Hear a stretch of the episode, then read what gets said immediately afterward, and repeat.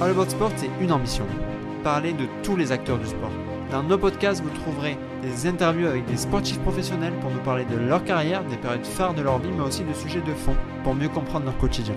All About Sport, c'est aussi le fait de parler de personnalités de l'ombre, que ce soit dans des clubs, dans des événements, mais aussi des créateurs d'entreprises dans le sport.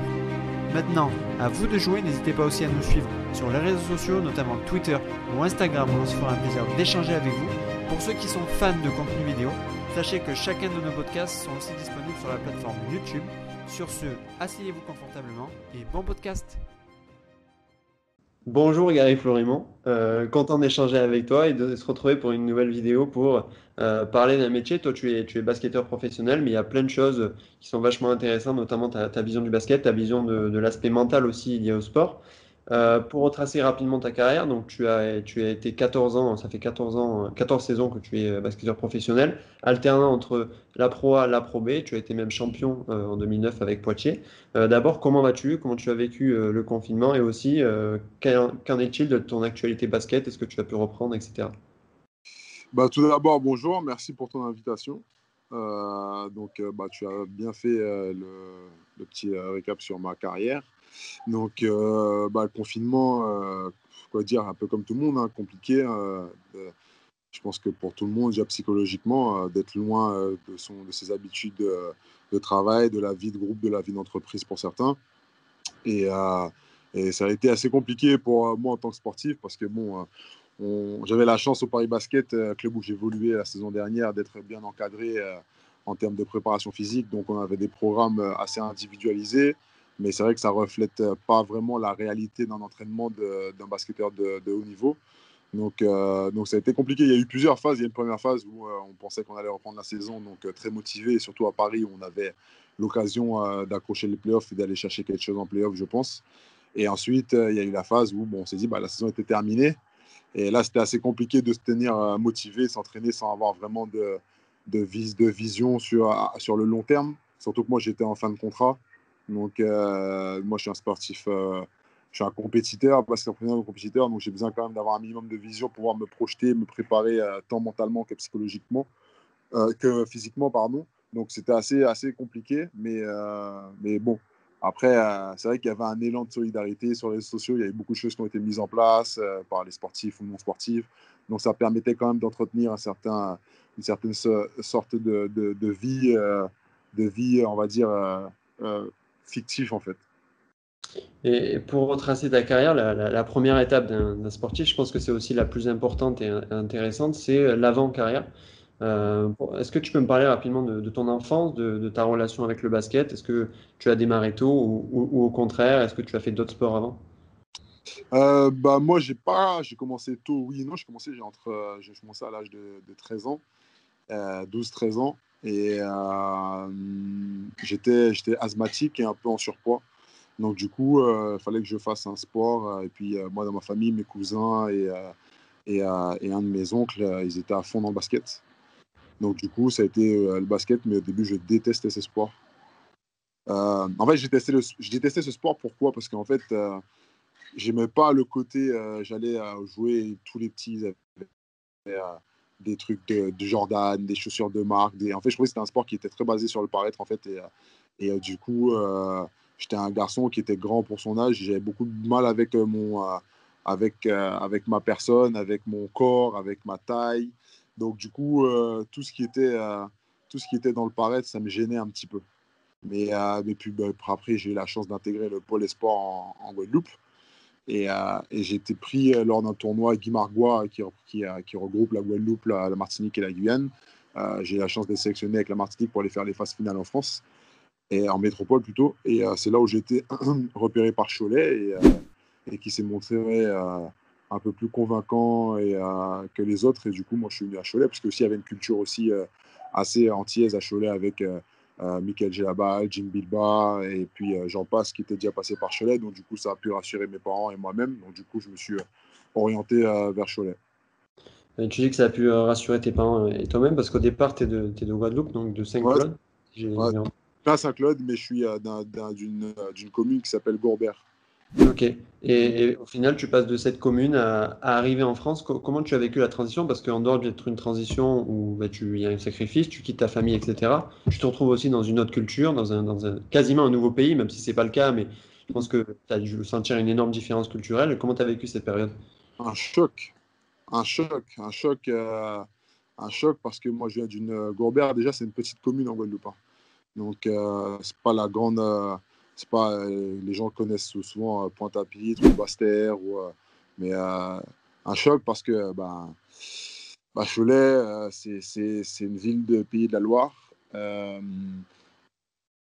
choc culinaire que quand on sort de, chez sa mère déjà en temps normal et qu'on mange ne serait-ce qu'à la cantine euh, du, du, même, de la même ville, du même pays, on trouve déjà que c'est compliqué. Alors que quand on sort de chez soi et qu'on vient dans un autre, c'est pas un autre pays, mais on n'a pas les mêmes normes gastronomiques. Euh, et euh, ça a été un choc au début pour moi. Puis, et puis le niveau d'entraînement et d'engagement. Je sortais d'un pôle espoir, certes, mais là, j'arrivais dans un des meilleurs centres de formation, si ce n'est le meilleur centre de formation à l'époque en France le niveau était, euh, était super élevé, euh, les exigences aussi, les joueurs étaient beaucoup plus euh, étaient, étaient meilleurs, donc ça a fait beaucoup beaucoup à assimiler d'un coup. Et puis il y a beaucoup de codes culturels vestimentaires qui sont différents, qui changent. je passe, j'étais dans un, dans un collège où parce que j'avais redoublé ma quatrième en Guadeloupe, je suis arrivé, j'étais en troisième et pas en seconde, et j'étais le seul basketteur de Cholet Basket dans le collège, donc j'étais une attraction. Moi, j'avais jamais, enfin, je le vivais euh, pas forcément. Euh, c'était assez bizarre de, trouver d'être une attraction dans un collège alors que euh, on sort d'un collège où on est, on est quelqu'un de lambda. Mais non, non c'était, c'était été un choc. La, première année a été compliquée. Puis l'hiver, la découverte de l'hiver. l'hiver je pas l'hiver. J'arrive dans le loup. J'ai jamais. c'est je peux compter sur une main le nombre de fois où je mettais un pull sur, sur une année. Ah Donc là, on arrive en hiver et il fait froid, les premiers rhumes loin de sa famille. À l'époque, il n'y a pas de téléphone portable, il n'y a pas de FaceTime. Donc, euh, il faut descendre à la cabine téléphonique avec les unités qui défilent au fur et à mesure qu'on appelle. Non, non, ça a été, ça a été, ça a été un choc les premiers mois, la première année, mais ça a été très, très instructif. Ça m'a formé, à, ça m'a permis de, de, forger un, caractère. Et puis, euh, centre de formation, ça fait partie de mes plus belles années de, de sportif. Et, c'est à ce moment-là où, tu dis que vraiment euh, tu as envie de devenir professionnel ou comment tu vois la chose à ce moment-là? Non, pas du tout. Franchement, j'ai au début le basket euh, quand Cholet ils viennent, moi, pour moi c'est juste une opportunité de partir euh, faire du basket en métropole. Mais moi le basket, je connais Jim Bilba. à l'époque, je connais même pas encore Michael Gelaba, je sais même pas qui c'est. Je connais Jim Bilba, j'entends parler de, un, peu de, des, frères, des frères Pietrus mais euh, ça fait pas partie de mon monde. Quoi. Je regarde pas le basket forcément à la télé. Euh, je, je, connais plus le basket euh, NBA, parce que c'est plus proche de chez nous. Mais, mais non, pas du tout. Je suis arrivé à, à Cholet, je n'avais pas forcément d'ambition. Ça franchement, ça s'est vraiment construit au fil, au, fil, au fil des années, où je voyais qu'il y avait une possibilité, quand tu reçois ta première sélection en équipe de France, junior, tu te dis, ah d'accord, ok, tu vas, bon, tu te rends compte que ben, tu fais peut-être partie des meilleurs de ta génération, tu commences à te dire, ah, d'accord, les gens, ils en parlent, et c'est à ce moment que ça se construit, mais j'ai pas eu cet objectif comme peuvent l'avoir certains jeunes joueurs aujourd'hui qui, euh, dès 15 ans, sont des prospects euh, NBA ou sont des futurs potentiels. Euh, non, non, pas du tout. Après, c'est vrai que c'est une époque où bah, les réseaux sociaux n'existent pas, et tu n'as pas toute cette couverture médiatique que les jeunes peuvent avoir aujourd'hui. Ouais. en fait, quand je t'écoute parler, tu vois, j'ai l'impression que, parce qu'il y a souvent le profil de celui qui veut devenir basketteur très tôt, qui s'identifie à Jordan, etc. Et toi, j'ai l'impression que bah, quand tu arrives en France, euh, tu te dis, bah, c'est une nouvelle expérience, c'est un truc super enrichissant pour moi, etc. Toi, j'ai l'impression que le basket, tu, tu l'associes vraiment à un plaisir, quoi, quand, quand je t'écoute. Ouais, ouais, un plaisir. Et puis non, c'est surtout, je l'associe à une chance, quoi. Je veux dire, euh, à aucun moment, je me suis dit, euh, le basket me doit quelque chose je ne suis pas fils de joueur professionnel ou de mère professionnelle. Euh, je ne pouvais rien revendiquer. J'ai jamais été un joueur hyper talentueux. J'ai toujours dû travailler pour gagner ma place. J'ai toujours, été un joueur devenu et j'ai pas de, j'ai aucun problème avec ça. Au contraire, j'en suis très fier. Mais euh, comme je te dis, je ne me suis pas dit, bah non, je, c'est à moi, de, je dois devenir joueur pro, le basket me doit quelque chose. Non, pas du tout. C'était, ça fait par étape par étape. Et je pense que justement, heureusement que j'ai eu cette mentalité parce que je ne pense pas que j'avais les qualités nécessaires pour me dire, arriver avec cette mentalité en disant que bah, je vais devenir pro. Euh, non, non, justement, d'y aller tous les jours et de me donner à fond, je pense que c'est ce qui m'a permis de faire une, petite carrière. Quoi.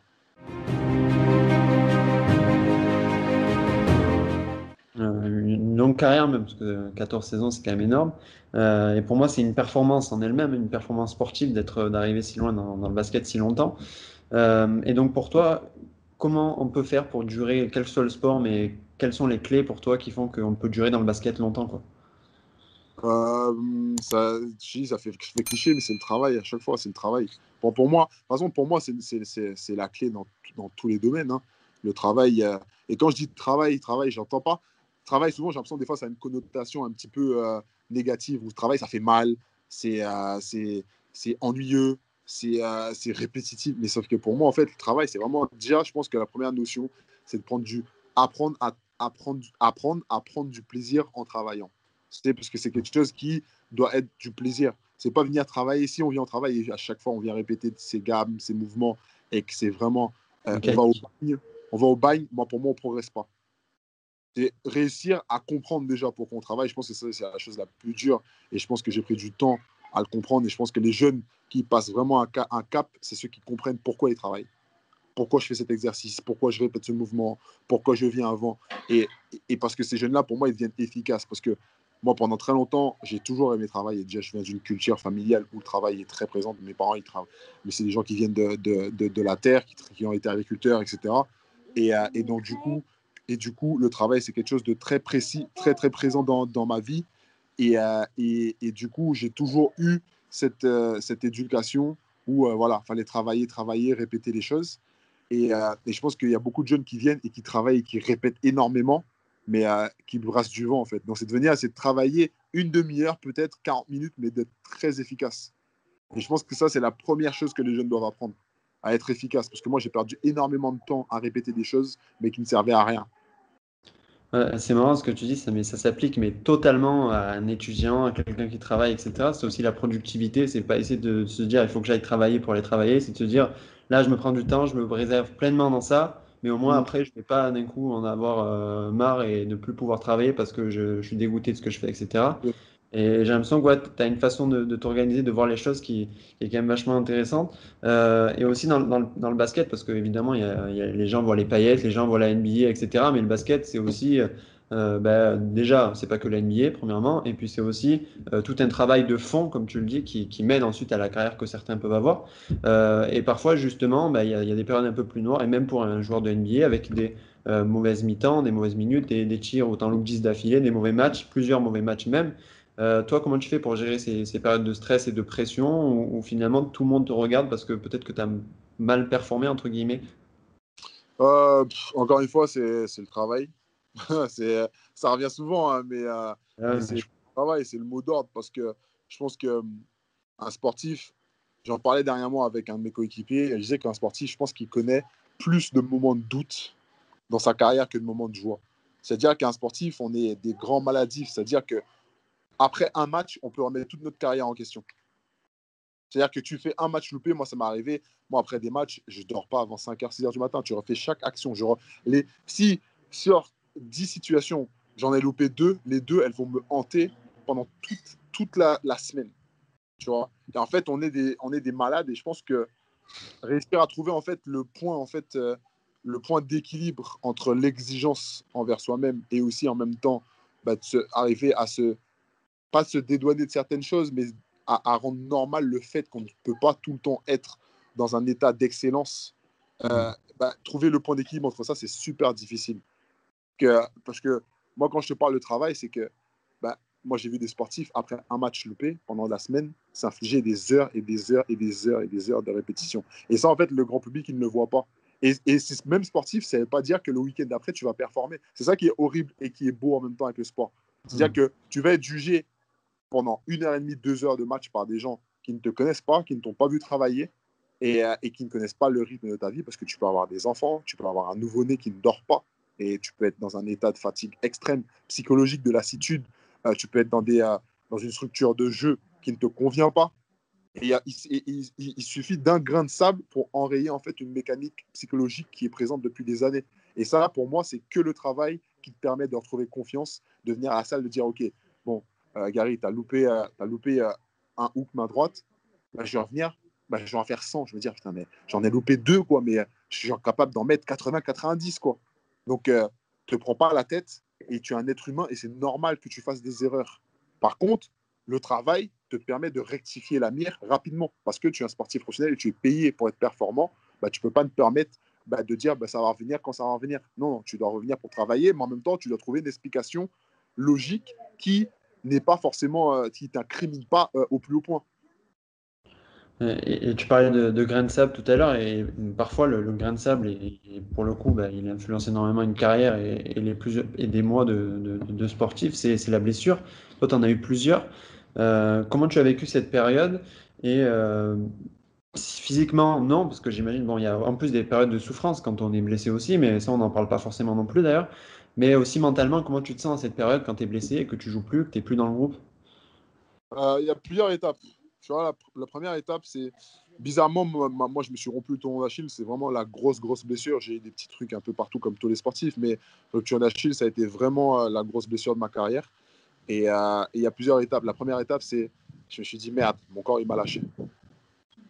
c'est vraiment le premier truc parce que j'ai toujours été un joueur engagé physiquement et, euh, et, et, un soir de match, au bout de 1 minute 30 de jeu, un saut, pap, rupture tendon d'Achille. Je me dis putain, c'était incroyable. Mon corps, il me lâche. Quoi.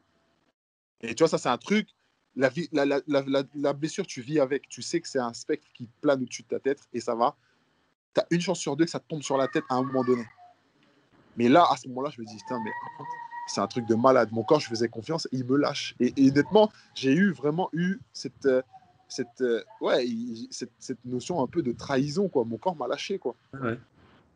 Je suis pas un mec, je ne bois pas, je suis pas, j'ai une vie qui est, qui, est, qui est quand même très, très saine. Et tu te dis, mais pourquoi? Pourquoi? Tu te dis, attends, mais il y en a autour de moi qui sont dans l'extrême. Et moi, il me lâche mon corps. Et en fait, j'ai eu une grosse période où vraiment, bah, je faisais pas confiance à mon corps. Quoi. Et ça, ça m'a traîné pendant la rééducation. C'est très dur parce que bah, au final, tu as peur de ressentir cette douleur, tu as peur que ton corps il lâche encore. Et, euh, et du coup, euh, c'est assez difficile psychologiquement de retrouver confiance en soi-même, mais en même temps, c'est assez. Passer cette période, c'est devenu pour moi, ma blessure, c'est la meilleure chose qui me soit arrivée. C'est particulier, hein, mais euh, à, la fin, parce que j'ai pu passer déjà, j'ai eu mon fils qui est né, j'ai pu passer du temps avec lui, parce que je pouvais rien faire d'autre. donc tous les soirs, je l'avais sur moi, je regardais les matchs NBA avec lui parce que j'avais trop mal pour dormir. Et, et, et, puis aussi, ça m'a permis de refaire aussi de, bah, de prendre conscience de la chance que j'avais d'être basketteur professionnel parce que tu vis ta carrière et t'enchaînes et en fait tu penses que bah, c'est normal, t'enchaînes les saisons, etc. Et au final, je me suis dit, ah ouais, d'accord, mais en fait, euh, ça peut s'arrêter, mais vraiment comme ça, quoi. Je me suis remis aussi dans mes, dans, dans, dans, mes études. Euh, ça m'a permis de vraiment prendre le temps pour moi-même. Et ce qui est bizarre, c'est que j'ai été éloigné du groupe. Ça m'a manqué, mais en même temps aussi de prendre le temps pour moi et de réfléchir à, et de réfléchir bah, où étaient mes envies, où étaient, euh, où étaient mes, mes, les, les, bénéfices du basket, ce que je pouvais vraiment en tirer, comment je le vivais, de, changer beaucoup de choses. C'était un moment qui était vraiment un moment d'introspection et ça a été que du bénéfice. Et, est-ce que justement, parce que aussi, a un moment donné où cette blessure a fait que tu avais peur aussi de revenir, de ressauter, de faire des mouvements, etc. Est-ce que d'avoir pu prendre du recul, d'avoir pu profiter de ta famille, d'avoir pu euh, voir ce que tu aimais faire, ce que tu n'aimais pas faire, etc., ça t'a pas aidé peut-être à revenir plus fort, entre guillemets, et surtout revenir plus vite? Euh, Non, plus vite, non, parce que j'ai pris quand même 11 mois pour revenir. Ouais. Et puis, euh, pour revenir, mais j'étais pas quand je dis revenir 11 mois, c'était pas revenir à être un niveau euh, d'un joueur professionnel. Euh, ça m'a pris. Euh, ça m'a pris mmh. Mais par contre, ça m'a permis de, ouais, de, découvrir une force mentale, en fait, parce que j'étais beaucoup sur l'engagement physique, comme je te dis, etc. Bon, voilà, quoi. Je disais à mon corps, on y va, on y allait, quoi. Il y avait pas de. Pour moi, il n'y avait pas de. Il y avait rien qui était trop, trop, trop difficile. Mais c'est vrai que de passer du temps comme ça, et puis je suis parti en centre de rééducation, j'ai vu d'autres sportifs avec des blessures incroyables, des jeunes avec euh, des accidents de la route, en fait, et en, fait, tu relativises les choses, en fait. Parce que moi, je pensais que le d'Achille, c'était la fin du monde. Euh, quand tu arrives euh, dans le sud de, la France, à Cap-Breton, dans le centre de rééducation, et que tu vois des, des, amputés, des gens en fauteuil roulant, tu te dis, OK, d'accord, bon, bah, je vais, je vais peut-être la fermer un petit peu et, et, et, apprécier la chance que j'ai quand même d'être, de me dire qu'un jour, bah, moi, je vais sprinter, je vais courir, je vais sauter, alors que bah, il y a des gens beaucoup plus jeunes que moi qui ne pourront pas le faire. Donc, en fait, ça te permet de voir les choses différemment. Et, et, cette période à Cabreton, est-ce que tu peux en parler? Qu'est-ce que vous faisiez? Est-ce que c'était concentré physique? Est-ce qu'il y avait aussi de la, préparation mentale, etc. Bah, il y avait beaucoup, ben, deux phases en fait. J'ai fait ma rééducation là-bas. euh, j'ai fait aussi ma réathlétisation. Donc en fait, j'ai fait ma rééducation. Donc j'ai tout ce qui a été d'apprendre à se remettre debout et à mettre du poids sur les deux jambes, apprendre à, marcher normalement, euh, etc. Et il y a une cellule en fait psychologique à, Cap-Breton qui, avec, qui, est là-bas. Mais c'est vrai que nous, en fait, la, détresse psychologique dans le sport, c'est quelque chose d'extrêmement tabou. Et d'ailleurs, on, en a parlé, on a parlé dans, dans, les vendredis du mental auxquels tu as, pu, as pu assister avec Vincent Trigaro qui qui, qui est préparateur mental. Et, et c'est vrai que c'est quelque chose qui est très tabou parce que avouer une, défaillance psychologique, c'est faire preuve de faiblesse. Et sur les sportifs, on veut pas faire, on veut pas avoir on veut pas, on veut pas être faible.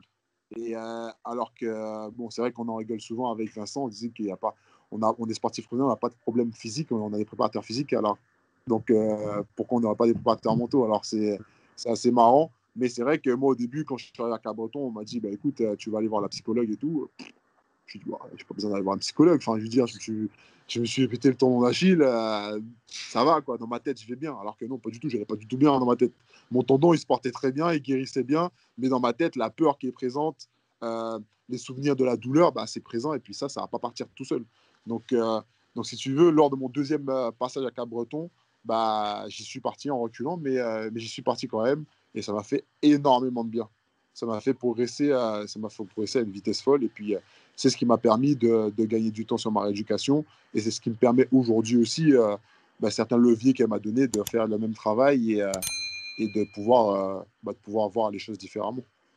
Et tu vois, tu dis que c'est tabou, mais c'est tellement tabou qu'en fait, on ne sait pas du tout ce que ça veut dire, préparation mentale. Beaucoup ne savent pas qu'est-ce que ça veut dire concrètement Les gens disent ah, c'est une psy, donc il va raconter sa vie. Non, c'est beaucoup plus compliqué que ça, entre guillemets. Est-ce que tu peux me dire bah, quelques outils peut-être utilisés dans la, préparation mentale Parce que je sais que tu l'utilises encore dans ton quotidien quasiment.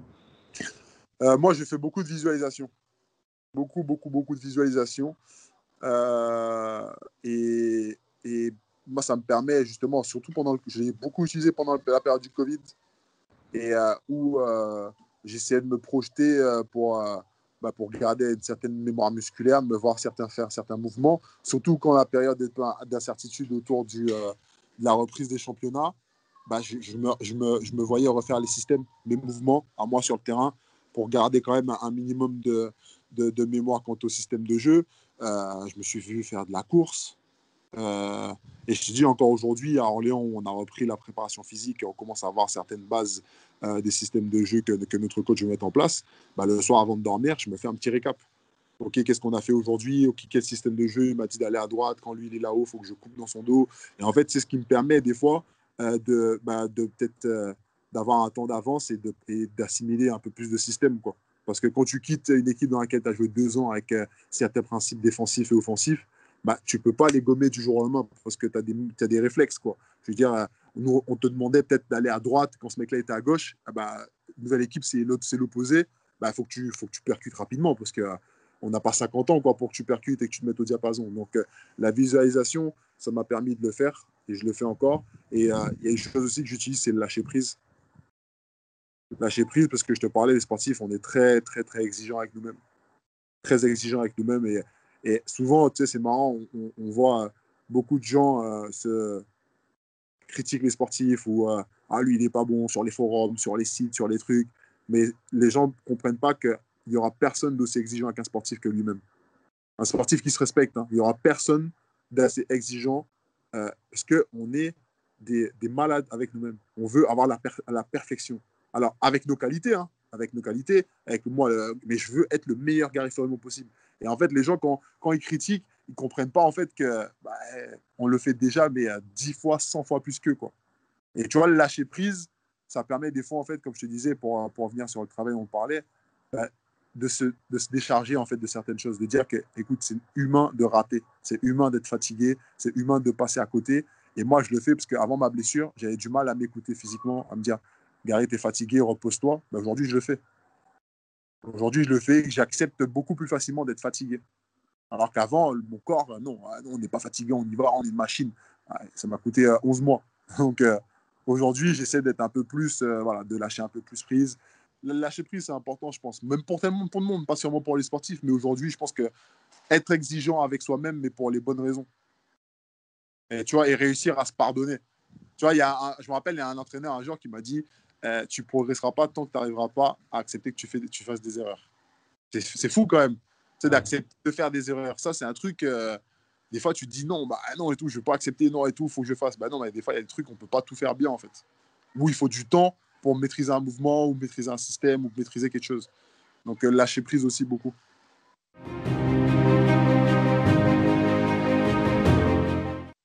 Et, donc, tu vois, euh, pour moi, quand j'entends ta vision du basket et, les pensées, etc., l'aspect mental du sport, je me dis que c'est pas pour rien, euh, quelle que soit ta, vision de ce rôle-là, mais pas pour rien que tu as été capitaine du, Paris Basket. Est-ce que tu peux me parler de ce rôle-là, de ton attitude vis-à-vis de ça? Qu'est-ce que ça t'a fait déjà psychologiquement de te dire je, deviens capitaine de club Est-ce que ça t'a rien fait du tout? Au contraire, est-ce que tu, tu l'as vu comme un investissement supplémentaire, peut-être sur certaines parties qui pour toi avant ne faisaient pas vraiment partie du rôle que tu, tu pensais avoir euh, non, honnêtement, euh, pas du tout. Ça, c'est un truc. Des fois, je lis des trucs hein, sur les capitaines et tout. Je regarde comment euh, d'autres capitaines. Enfin, quand j'étais à Paris, j'étais capitaine, je regardais un petit peu des interviews sur des mecs qui étaient capitaines dans d'autres équipes. Mais après, je te parle des grosses équipes. Hein.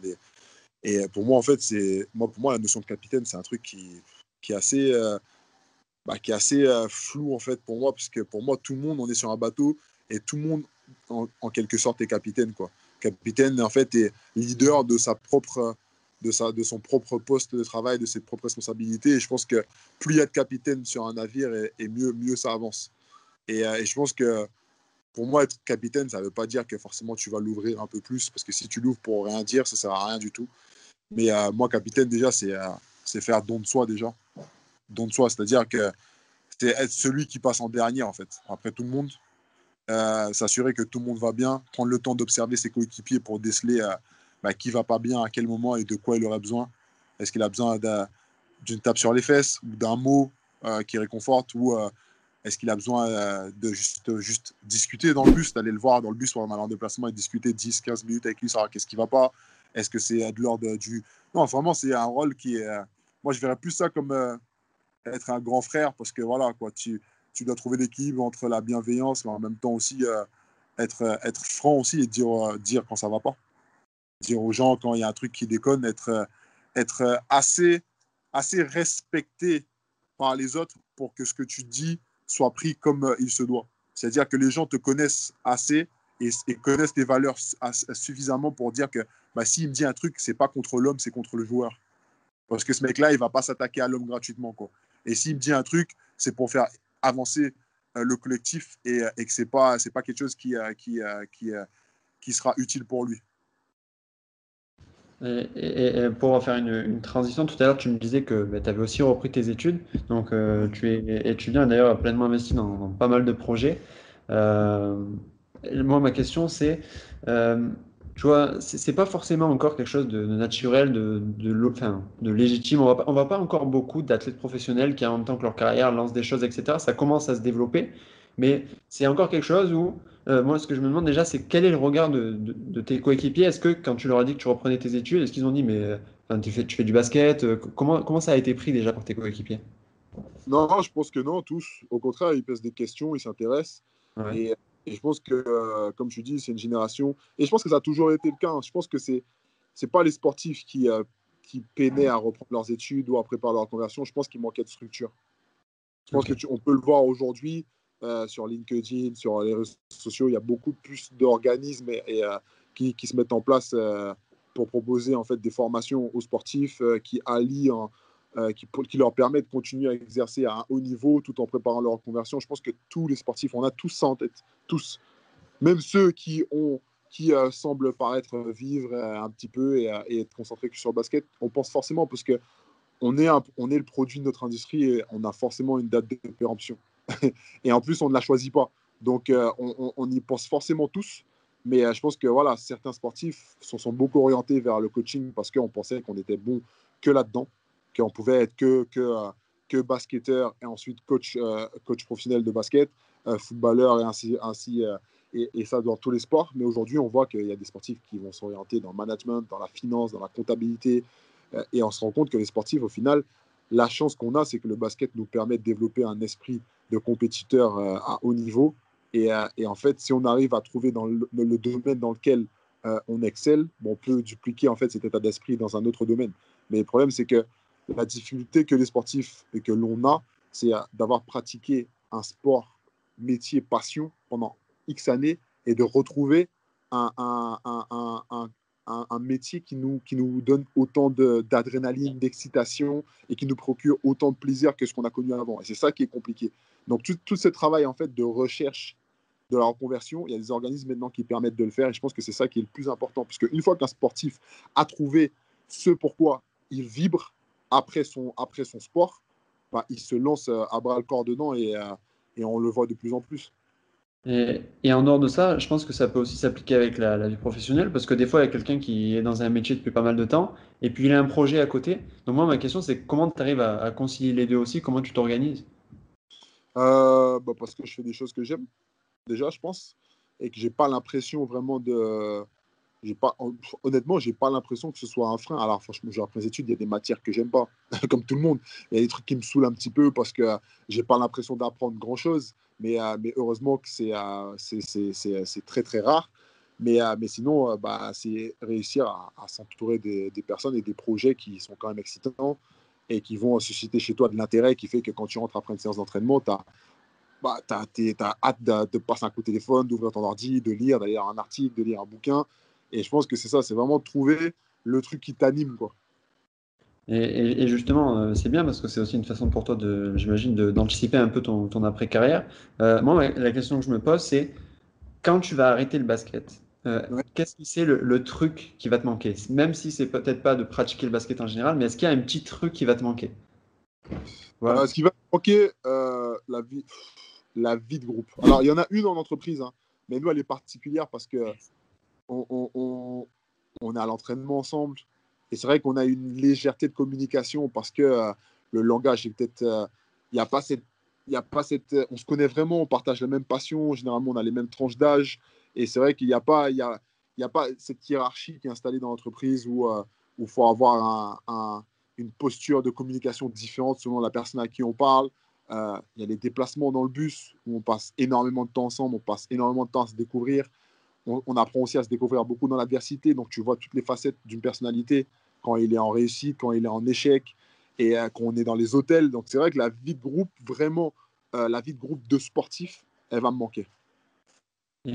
Et justement, pour parler d'après-carrière, toi, toi, quand je te regarde et que je t'écoute parler de, de, ton, je vais pas dire après-carrière maintenant, mais de tes activités qui, je pense, déboucheront sur ce que tu feras dans ton après-carrière, j'ai l'impression que le nouveau challenge vraiment t'anime quoi. J'ai pas l'impression que tu sois quelqu'un qui soit hyper malheureux de te dire que ben, tu es plus proche de la, la, fin du début entre guillemets de ta carrière.